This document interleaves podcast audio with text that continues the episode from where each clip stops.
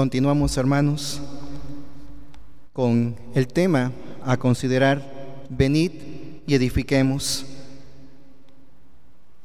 Y seguramente en la alabanza que entonábamos a nuestro Señor, cada uno de los signos subrayaba una verdad, una verdad que no podemos negar y que con gozo podíamos entonar.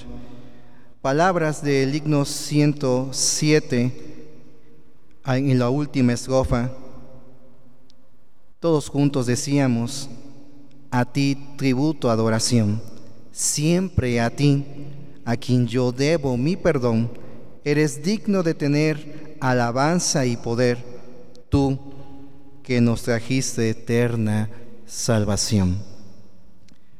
Hoy hablaremos de la puerta de las ovejas y seguramente han oído de este material en el cual lo pueden ustedes adquirir. En él se encuentra parte de lo que se comparte y que se estará compartiendo cada jueves. Y si bien cuando se piensa en la adoración hay mucho que decir, muchos puntos doctrinales que analizar y comprender, pero en esta ocasión no nos enfocaremos más que al propósito de la adoración. ¿Y por qué en esta puerta lleva esa relación haciendo énfasis en nuestra adoración? Con esto en mente, hermanos, seguramente hay mucho que expresar, hay mucho que podemos compartir cuando se habla acerca en el momento, la instrucción, la orden, lo que implica, pero estaremos haciendo énfasis bajo dos versículos el siguiente análisis de nuestra adoración. Para arrancar con esto, les invito a que vayamos a Romanos capítulo 12, versículo 1.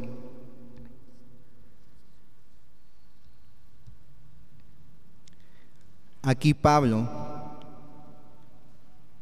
subraya en el versículo un sentir muy propio para cualquier tiempo en el cual sus hijos están enfrentando diferentes circunstancias. Romanos 12.1 dice así, así que, hermanos, os ruego por las misericordias de Dios que presentéis vuestros cuerpos en sacrificio vivo, santo, agradable a Dios, que es vuestro culto racional.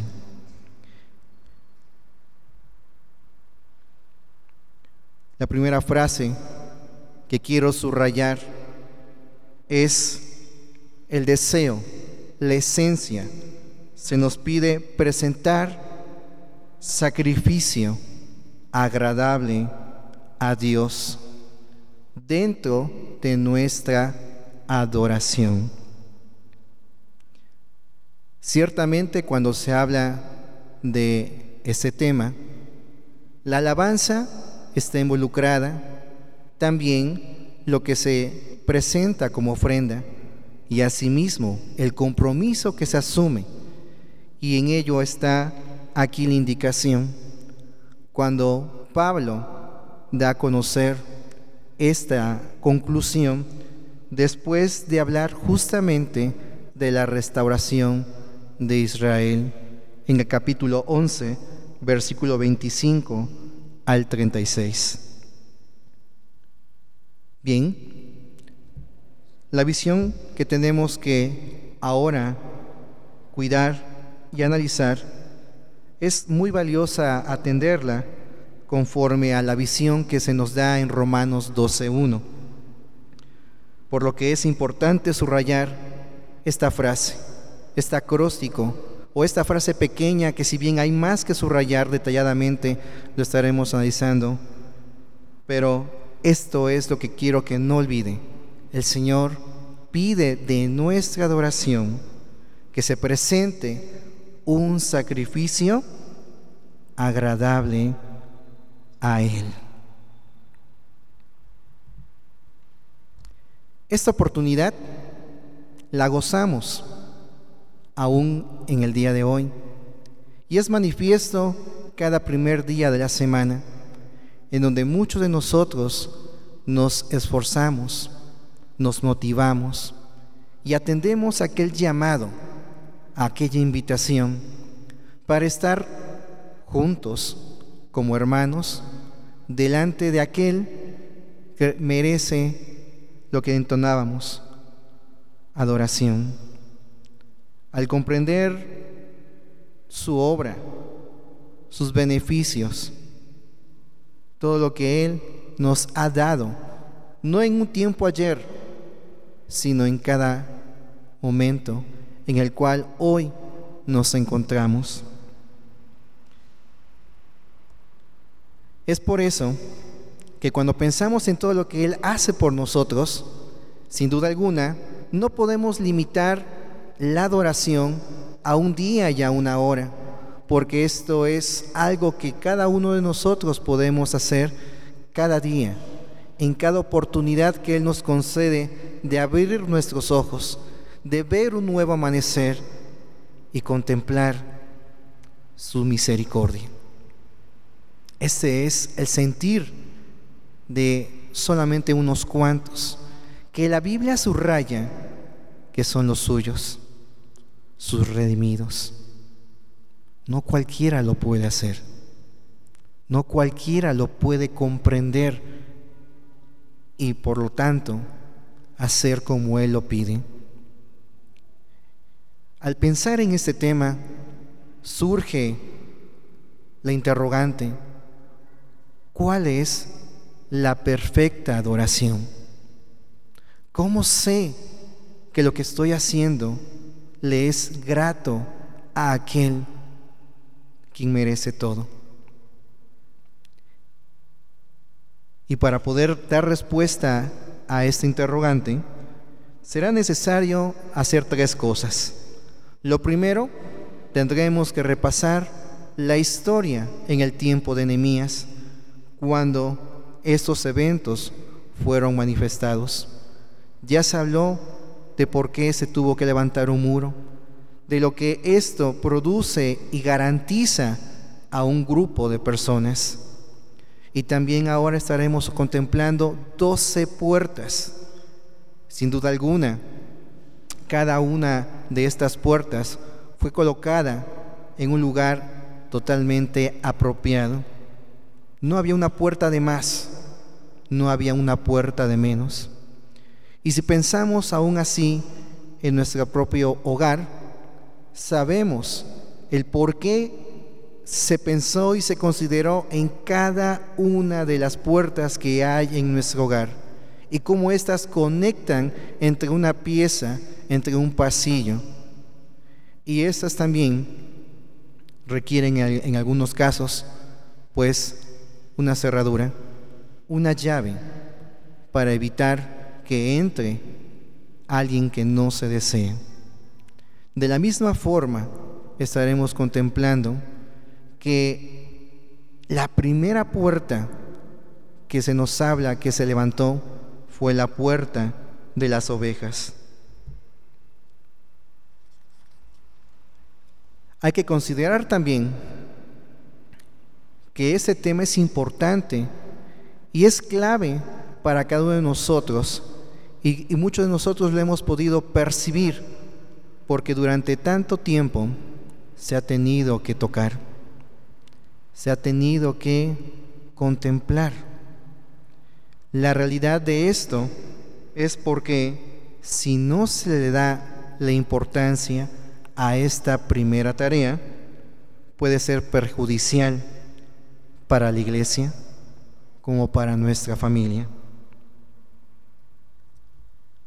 Con esto en mente, vayamos a Nehemías.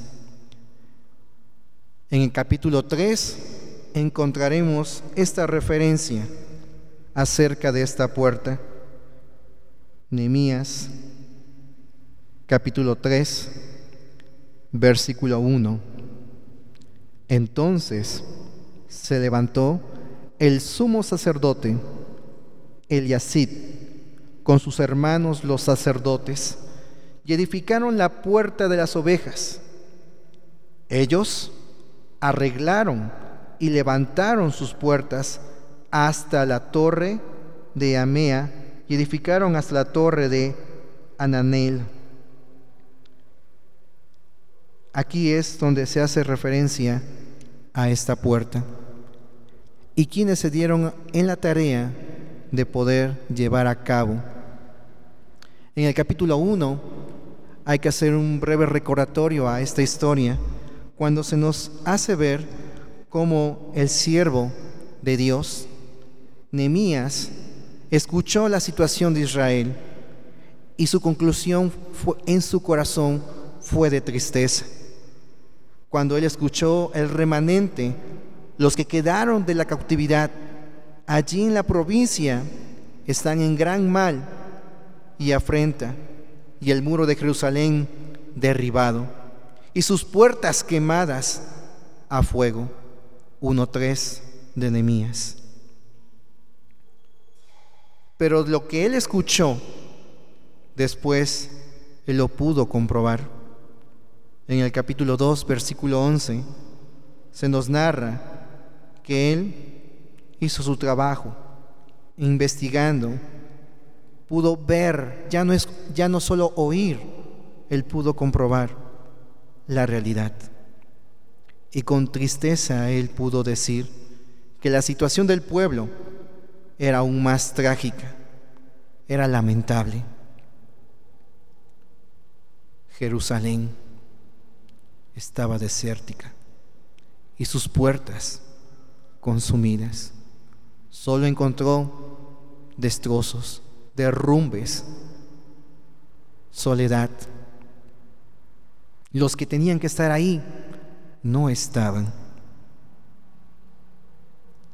Lo interesante es que cuando Él se presenta al pueblo y cuando narra todo lo que el Señor le había provisto, no vemos en sus palabras un regaño, como lo solemos entender una exhortación. En sus palabras estaba ese deseo, ese sentir que impulsó que los que estaban ahí dijeran, vamos a trabajar. Y es que así les hizo ver el mal en el cual se encontraban. Ellos al entender su error hicieron una cosa, la que les tocaba hacer, aquella tarea que habían dejado atrás por mucho tiempo. Y entonces se pusieron a trabajar para ya no estar en más oprobio. Y trabajaron en una obra tan excelente que la terminaron, dice Nehemías 6:15, que en 52 días. En 52 días hicieron esta obra que sin, sin de alguna, alguna impacta. ¿Qué fue lo que les impulsó? ¿Cómo les llegó esas palabras y les motivó a hacer lo que tenían que hacer? En este punto es donde quiero que nos encontremos y nos centremos nosotros, hermanos, en la adoración todos tenemos una parte. Todos tenemos algo que nos corresponde. Todos nosotros podemos hacer algo.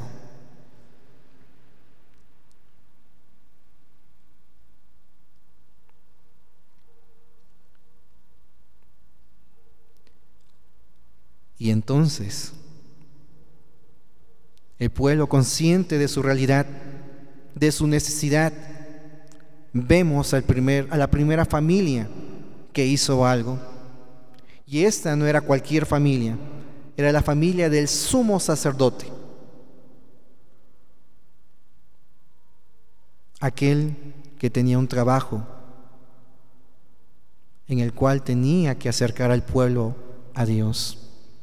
Aquel que tenía que sacrificar aquellas víctimas para presentar ofrenda delante de Dios el sumo sacerdote.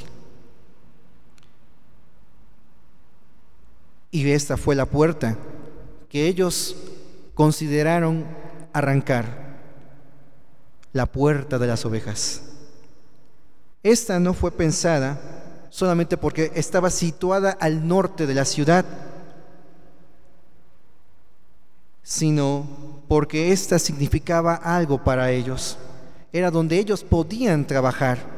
En esa puerta entrarían los animales que serían llevados al sacrificio, aquellos animales que serían llevados en holocausto en la mañana y la tarde de cada día.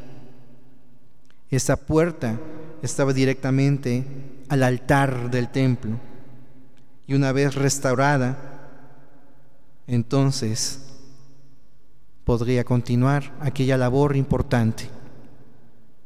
En esa puerta entrarían aquellas víctimas, pasarían aquellos que serían contemplados para el Señor y no se le permitiría la entrada a ningún animal inmundo.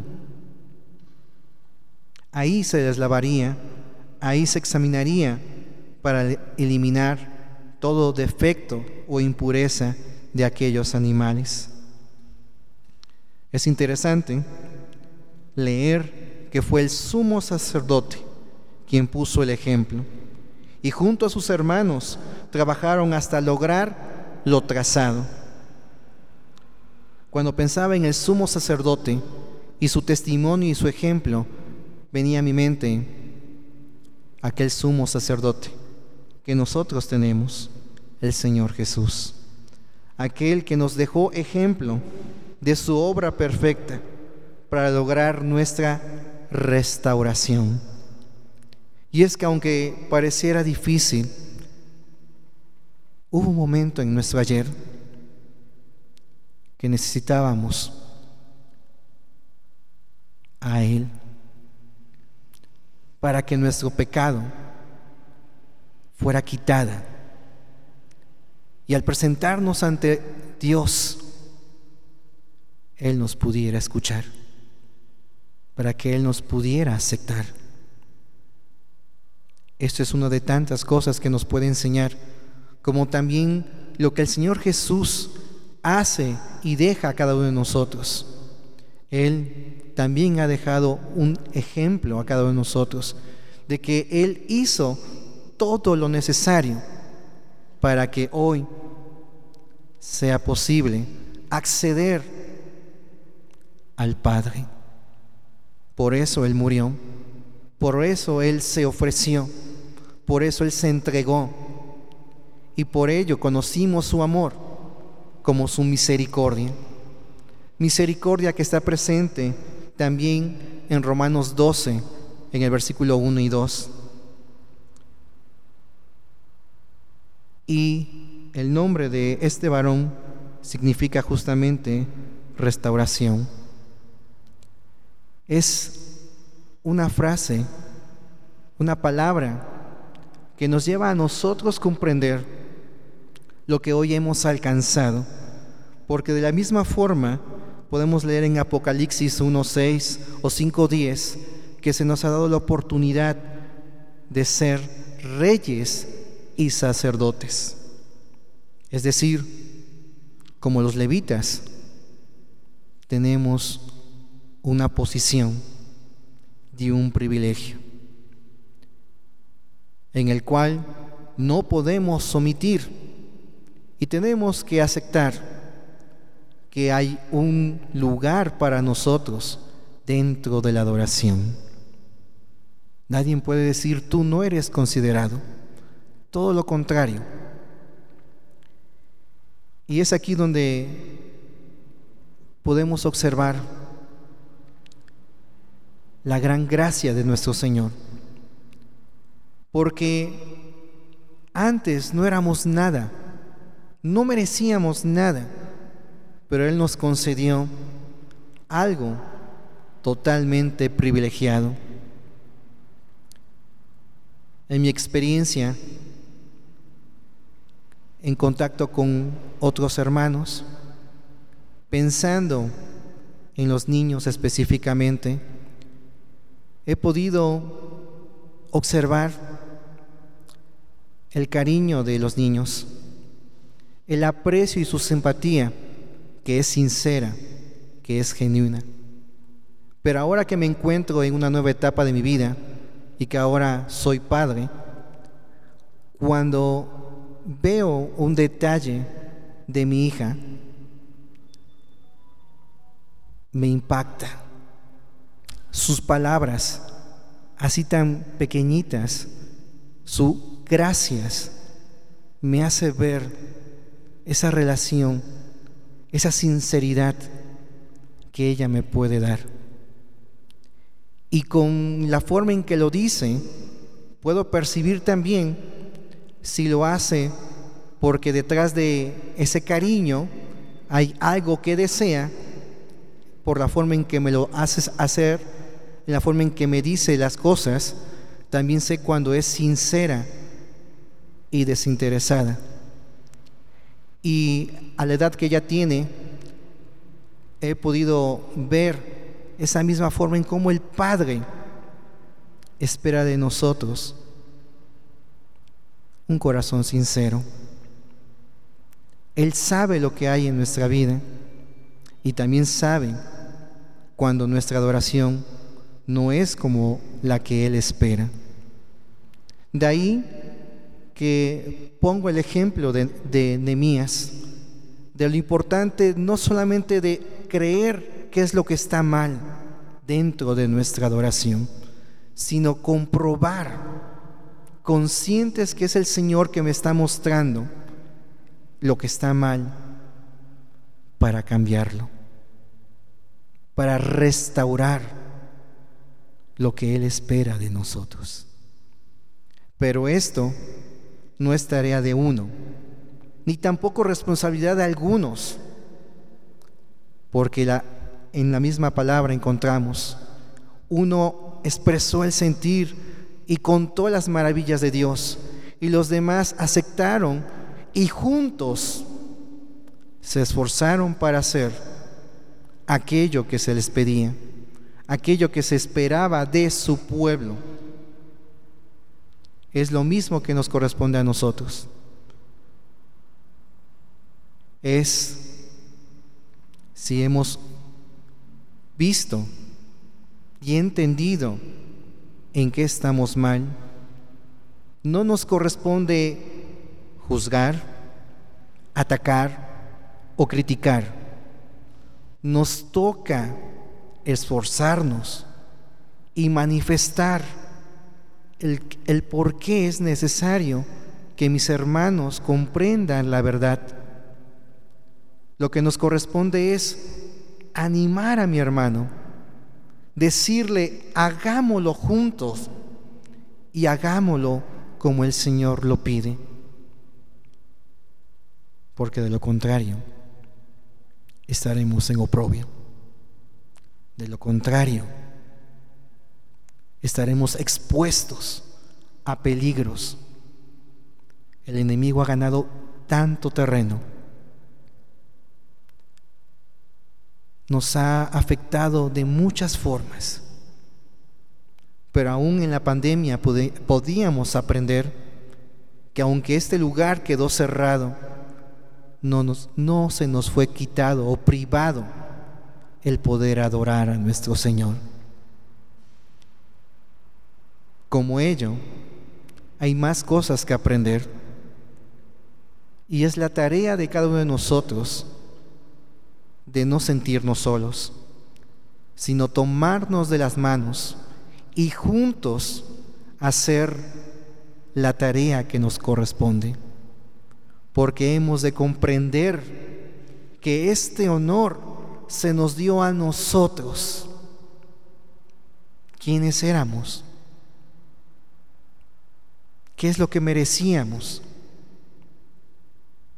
Pero no se nos fue pagado conforme a nuestras acciones, sino por Cristo Jesús hemos hallado gracia, perdón y siendo restaurados ante el Padre ahora tenemos esta oportunidad de hacer las cosas mejor. Tenemos el ejemplo del Señor Jesús y es por eso que es importante entender lo siguiente. La adoración es algo que el Señor ve, porque Él es el único que conoce el corazón, pero de alguna manera también es visible a los que me rodean. Pero no es solo para que nos paremos al frente y hablemos palabras elocuentes, sino por nuestro diario vivir por esas acciones que podemos encontrar en Romanos 12, que subraya diciendo que debemos presentarnos de una forma totalmente diferente. Vayamos nuevamente a Romanos y veamos con detenimiento el ruego cuando se dice que nos, que nos presentemos, que presentemos nuestro cuerpo en sacrificio vivo, santo, agradable a Dios. Y versículo 2, no os conforméis a este siglo, sino transformaos por medio de la renovación de vuestro entendimiento, para que comprobéis cuál sea la buena voluntad de Dios, agradable y perfecta.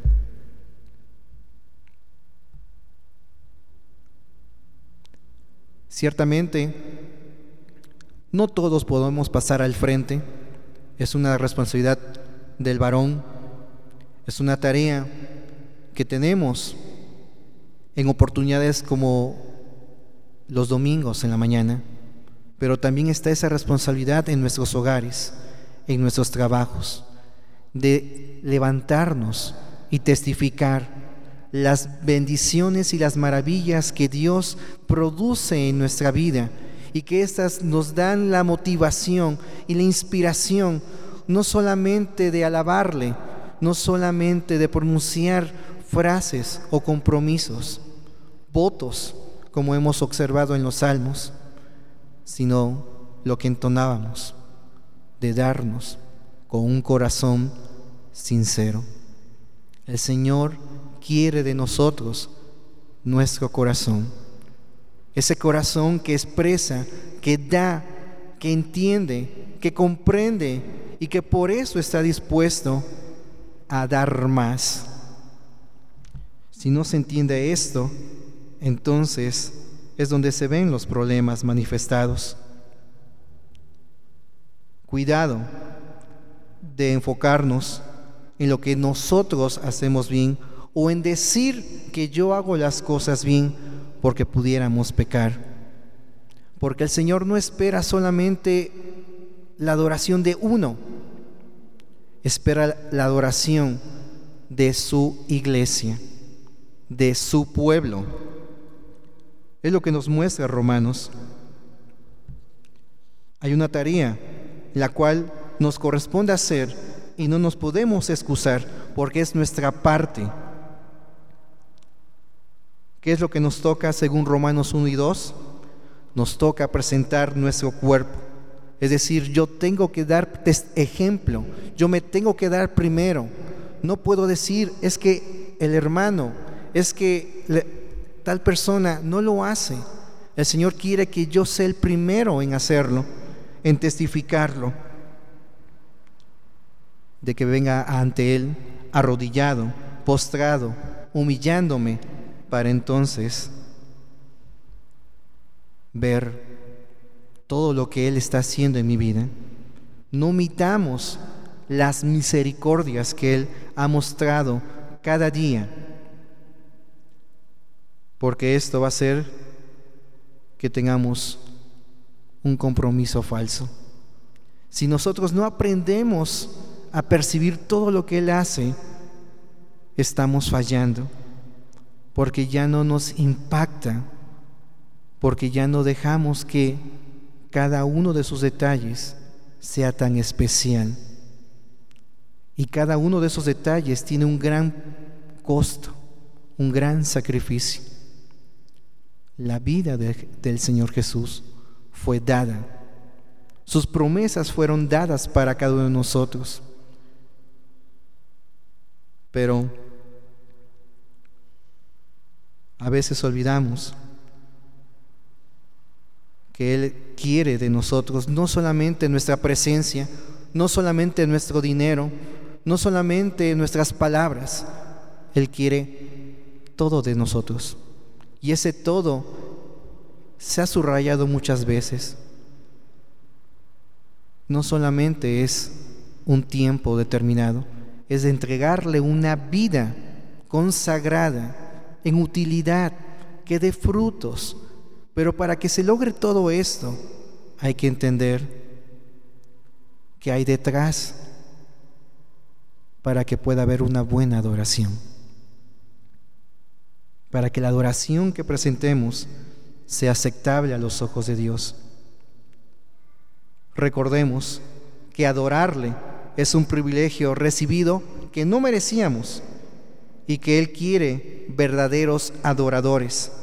Estos son aquellos que por convicción quieren corresponder a Dios obedeciéndole por amor.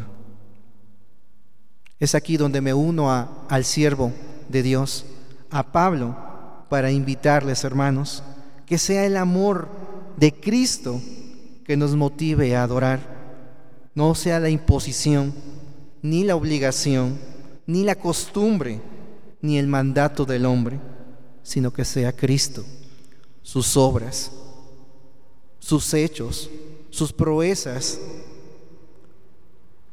Y si alguien aún no lo ha comprendido y se cuestiona por qué no hay cambios buenos en nuestros días, hay que recordarle que para que se vean dichos cambios es necesario imitar a este sumo sacerdote que encontrábamos en Nehemías 3.1, que junto a los suyos se esforzaron lo suficiente para reconstruir una parte del muro, la puerta de las ovejas, y aún lograron levantar la torre de Ameam y edificaron hasta la torre de Ananel, manifestando un esfuerzo notable.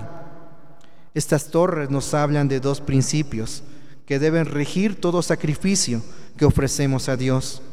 Y nuevamente nos lleva a Romanos 12, que debemos esforzarnos para que sea por completo y que la motivación sea lo que Cristo está haciendo en nuestra vida, lo que Él sigue obrando en estos días. No nos podemos quedar con el ayer porque Él sigue haciendo grandes cosas en nuestra vida hoy. Hemos visto milagros en hermanos, muy marcados como que un cáncer se ha ido, pero también hemos observado cómo hay vidas que no han regresado al pecado. Hay vidas que se han dado y se siguen comprometiendo al punto de dejar muchas cosas porque su prioridad es su Señor, a quien aman y obedecen. Y porque han comprendido su voluntad, sus palabras no reflejan orgullo o vanidad, sino demuestran cuánto le ha impactado la obra de Cristo, su Señor, para hacer su voluntad. El Señor quiere de nosotros verdaderos adoradores. ¿Queremos serlo? Podemos serlo. Y es nuestro trabajo y la encomienda que tenemos. Así que hermanos, se nos invita a esforzarnos en una sola tarea, en cuidar que en nuestra adoración sea grata a nuestro Dios. Pensemos que es nuestra primera tarea, a cumplir cuando me levanto, cuando estoy ante el Señor, también como su iglesia. Y recordemos al niño que se maravilla al ver algo que para nosotros pasa despercebido. No dejemos de maravillarnos de todo lo que Él está haciendo en nuestras vidas, porque eso es valioso, es especial y único que Él está haciendo en nosotros. Él quiere que seamos perfectos. Por eso estuvo dispuesto a morir y por eso se dio aún tenemos una oportunidad, pero ¿tendré palabras de gratitud sinceras? Y aún mejor, una vida comprometida a su servicio. ¿Seremos santos e íntegros, no solo un día o toda la vida? Este es el sentir que expongo ante ustedes. Si decimos que está mal nuestra adoración, entonces nos corresponde esforzarnos más de cuidar y no solamente oír, sino conocer qué es lo que el Señor quiere de cada uno de nosotros, porque es nuestra parte. No descuidemos nuestra parte, ni la oportunidad que tenemos en este tiempo para hacer una adoración que sea grata a nuestro Dios. Él espera de nosotros más. Tenemos un año que ha arrancado. El año tiene 53 semanas. Y haciendo alusión a esto, el trabajo y el esfuerzo que hizo este pueblo fue terminar en 52 días esta obra. Ahí está el reto, hermanos, que como iglesia, que como Orizaba Centro, antes de que termine el año, hagamos y que estemos motivados e inspirados adorando al Señor como Él quiere, como Él se lo merece y desea de cada uno de nosotros que estemos presentes. Tú eres especial para el Señor. Tú tienes una oportunidad y se nos ha concedido poder adorar Recuerden lo que entonábamos. A Él le dijimos Salvador. A Él podemos tributar nuestra adoración porque sabemos cuánto le debemos y porque sabemos que Él es digno por su salvación. No nos conformemos con palabras, con lo que hicimos ayer, con lo que creemos que está bien. Esforcémonos más y hagámoslo juntos como una iglesia. En cada oportunidad, estas podrían acabar y que lamentable será que digamos no pude hacerlo cuando hubo tiempo, cuando la ley lo permitía, cuando había un lugar, un local. Pero lo cierto es que para que se vea aquí el reflejo, hay que hacerlo bien en nuestros hogares. Hay niños, hay quienes nos observan y ven nuestras deficiencias. Ellos lo imitarán y seguirán nuestros pasos. ¿Qué cuentas entregaremos al Padre si Él nos contempló con una sola tarea y nos asignó como reyes y sacerdotes para hacer esta tarea?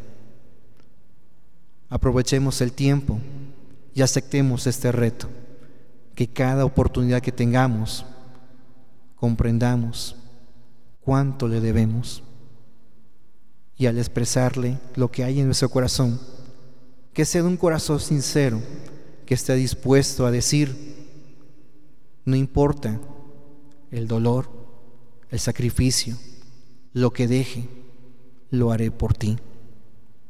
Lo haré mejor porque sé que no quiero regresar al ayer no quiero estar en oprobio. No quiero que tengas tu tristeza, sino que tengas mi vida, que esté en tu mano y que sea para que haga tu voluntad. Oremos. Señor nuestro, te damos gracias, porque al pensar en la adoración que tú mereces, tú nos invitas a contemplar que ésta necesita mejorar esta debe ser aún más profunda. Esta se verá reflejada y tú la conoces, Señor. Ciertamente nosotros no podemos decir si fue acta o no, pero lo que sí podemos percibir, Señor, es que tú mereces más. Y eso también lo entonábamos. Más queremos hacer más queremos dar, pues más hemos aprendido de ti y nuestro compromiso ha sido hecho por la eternidad. Al oírte, obedecerte y humillarnos ante ti, nuestro deseo es que veas que no estamos dispuestos a conformarnos al ayer, sino queremos, Señor, darte todo en la forma en que tú lo pides. No queremos regresar al ayer, no queremos que el enemigo aparte de nosotros esta oportunidad y privilegio.